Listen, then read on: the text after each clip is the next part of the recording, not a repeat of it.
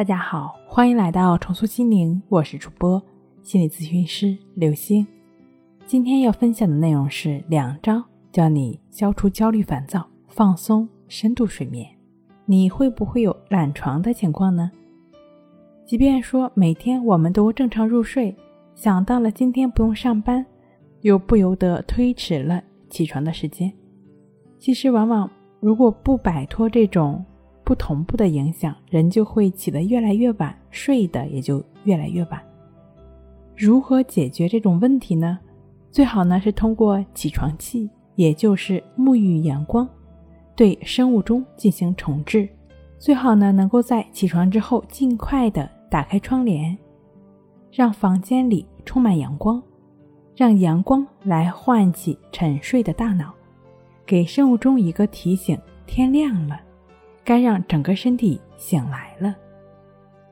如果担心这样的效果不明显呢，可以尝试在睡觉之前不完全将窗帘拉严，留出一条小缝。第二天早上太阳升起的时候，阳光就渐渐的照进房间了，让房间呢经历一个从暗到明的过渡，逐渐的让我们清醒过来。清醒过来的大脑。能够更快的投入到当天的工作和学习中，可以尝试一些简单的运动，比如说在阳光下进行伸展运动、广播体操、散步、骑自行车、空挥高尔夫球杆或者乒乓球拍，只要适合自己或者自己擅长的都可以，也不需要勉强自己去和别人一样，也不需要刻意要求做多少次。达到什么水平？即便只是简单的运动，一旦养成习惯呢，长期坚持下去也会有非常好的效果。因为早上在阳光下做这些活动的话呢，一边舒展身体，一边深呼吸，早上清爽的空气进入肺部也是非常有利于清醒的。通过沐浴阳光和简单的。起床的运动可以唤起我们身体的机能，被唤起的身体和心理能够更好的投入到当天当下的工作、学习和生活中。越是在白天能够努力的奋进的工作，往往晚上呢，我们的大脑就需要更充分的休息，就像一个橡皮筋一样。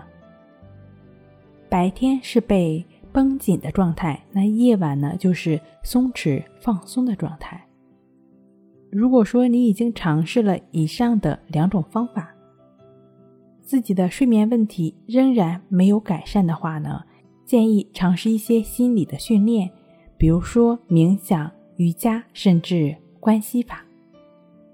如果在日常生活中会有一些焦虑、烦躁的情绪，也可以尝试《淡定是修炼出来的》一书中情绪平衡法的练习，就只是通过简单的深呼吸的练习，帮助我们清理心理垃圾，释放心理的负能量。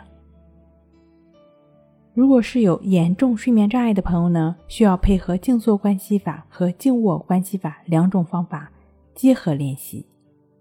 睡不好学关系，关系五分钟。等于熟睡一小时。好了，今天给您分享到这儿，那我们下期再见。